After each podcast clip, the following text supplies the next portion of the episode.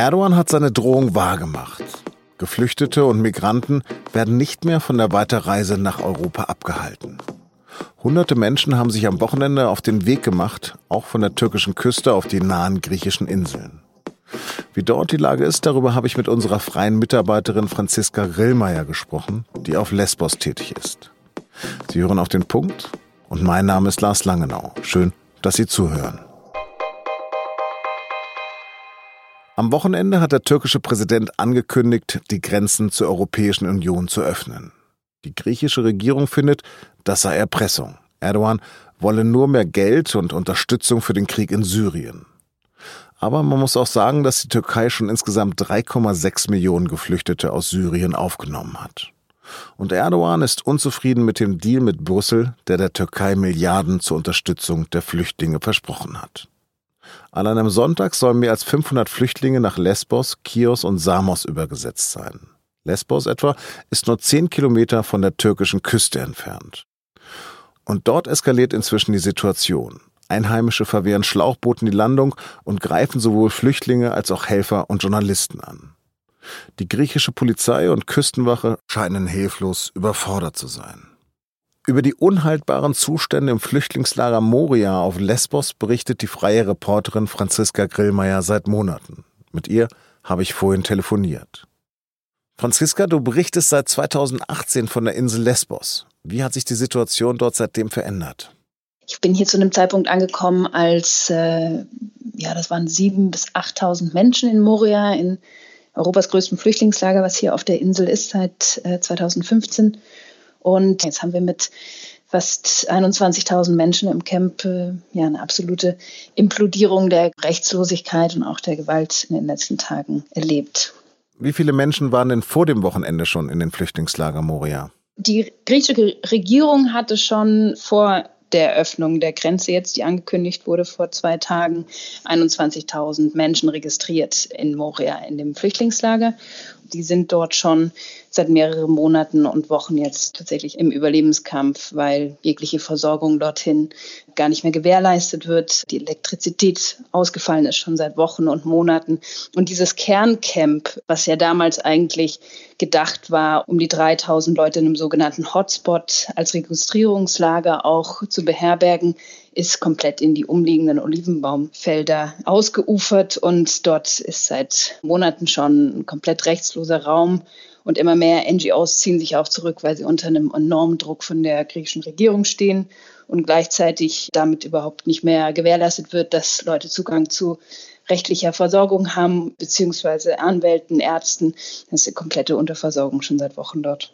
Jetzt hat sich die Situation am Wochenende nochmal verschärft. Ist das schon spürbar geworden?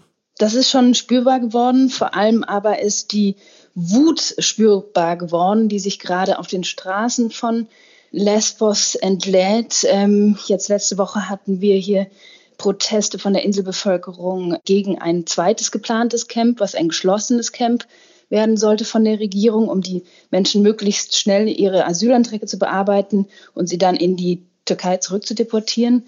Ähm, also dann auch wieder ein Raum, in dem man nicht reingucken kann, der extreme Menschenrechtsverstöße zulässt. Und gleichzeitig aber ist den Inselbewohnern komplett die Hutschnur geplatzt und sie haben gesagt, wir können nicht mehr, wir wollen nicht mehr, dass jetzt unser Land konfisziert wird, was auch noch für unsere Kinder gedacht war. Und dann waren Priester auf der Straße, da waren äh, Leute ja von allen Ecken, Studenten, rechte Gruppierungen, rechtsextreme Gruppierungen, aber auch kommunistische Parteien. Jeder hat sich mobilisiert. Es wurde ein zweitägiger Generalstreik ausgerufen und die Wut wendete sich in dem Zeitpunkt noch sehr gegen die griechische Regierung und auch gegen die sogenannten MIT Forces, also die Spezialeinheiten, die die griechische Regierung auf die Insel geschickt hatte. Und dann irgendwann äh, hat die Regierung gesagt, okay, ähm, wir ziehen die Polizisten ab. Und dann schwenkt die Stimmung wahnsinnig gegen NGOs und auch gegen Journalistinnen und Menschen, die hier von außen kommen. Also es ist sozusagen dieser innere Kern jetzt gegen außen. Und wir haben seit zwei Tagen enorme Gewaltausbrüche gegen Journalisten, gegen NGO-Mitarbeiter, Autos werden eingeschlagen, Menschen werden zusammengeschlagen. Es ist wahnsinnig schwer von hier aus zu berichten. Man fällt auf, es hat so eine wirkliche Stimmung der Hetze, der Jagd. Es also sind Leute mit Stöcken unterwegs. Ihr speziell ja. ihr Journalisten, also oder auch, auch sonst ja. Helfer. Also Ärzte ohne Grenzen hat heute die Klinik geschlossen vor den Türen von Moria. Es ist keine NGO mehr gerade vor Ort. Ähm, die ganzen Eingänge zum Camp von Moria sind blockiert von verschiedenen Gruppierungen, die sich dort aufgestellt haben, dass die neu ankommenden Menschen nicht ins Camp gehen können, dass sie nicht registriert werden können. Es ist eine richtige, ja, unglaubliche Stimmung, weil die Leute zum Teil die neu ankommenden Flüchtlinge anschreien, sagen, sie sind hier nicht willkommen, die Boote zusammentreten, die Polizeiwägen mit Steinen beschmeißen, in denen die Leute sind und jetzt zum Teil die, die jetzt ankommen, einfach auf den Stränden festsitzen und nicht registriert werden können, weil sie gar nicht vordringen können zum Flüchtlingslager, was im Moment gerade auch unter Tränengasbeschuss steht und wir überhaupt keine Möglichkeit sehen, gerade dort vorzudringen und äh, zu berichten. Also um es nochmal klarzustellen, du hast vorhin gesagt, das sind nicht nur Rechtsextreme, die das machen, sondern es sind ganz normale Insulaner, die das gerade machen. Also es sind bestimmt rechtsextreme Gruppierungen, es sind aber auch Menschen, ältere Menschen mit ihrem Kaffee in der Hand, aber es sind Insulaner, ja. Also es ist jetzt nicht ein extremistischer Block, den man jetzt dort sieht, der da jetzt marschiert, sondern ganz normale Leute in Turnschuhen.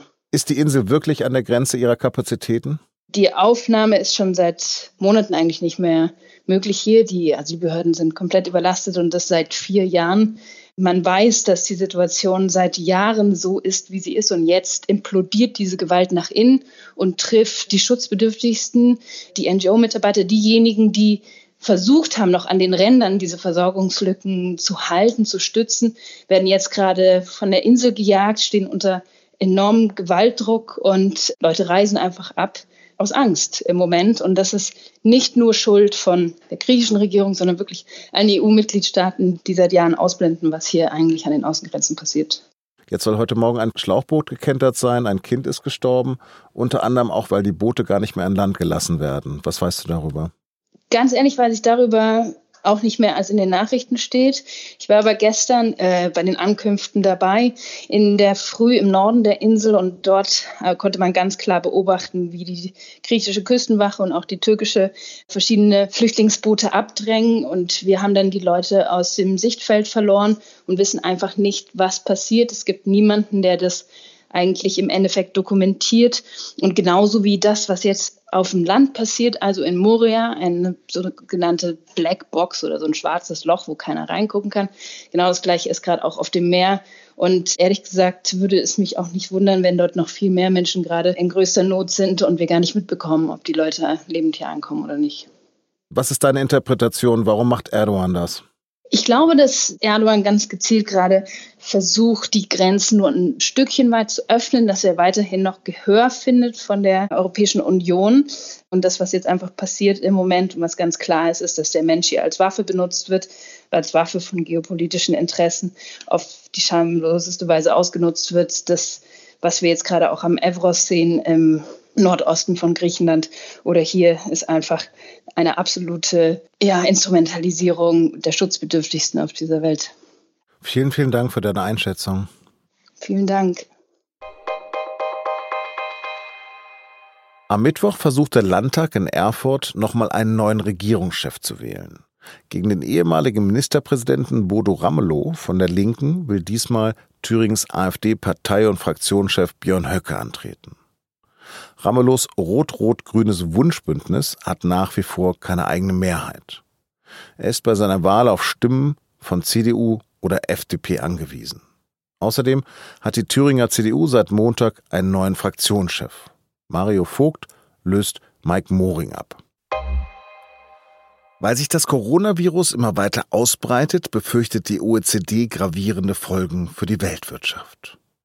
Wenn sich die Situation nicht verbessert, könnte das weltweite Wachstum in diesem Jahr bis auf 1,5 Prozent sinken.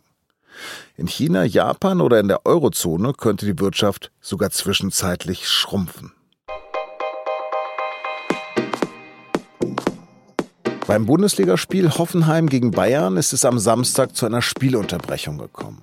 Zwei Fangruppen der Bayern haben Plakate mit Schmähung gegen Hoffenheims Mäzen Dietmar Hopp hochgehalten. Ähnliches passierte beim Spiel Union Berlin und VfL Wolfsburg am Sonntag. Seither wird viel diskutiert. Wieso muss erst ein Millionär beleidigt werden, damit ein Spiel unterbrochen wird? Rassistische Vorfälle oder sexistische und homophobe Plakate werden häufiger ignoriert oder relativiert. Wie der DFB damit umgehen sollte, darum geht es in unserer aktuellen Folge unseres Sportpodcasts und nun zum Sport. Den finden Sie auf sz.e-sportpodcast.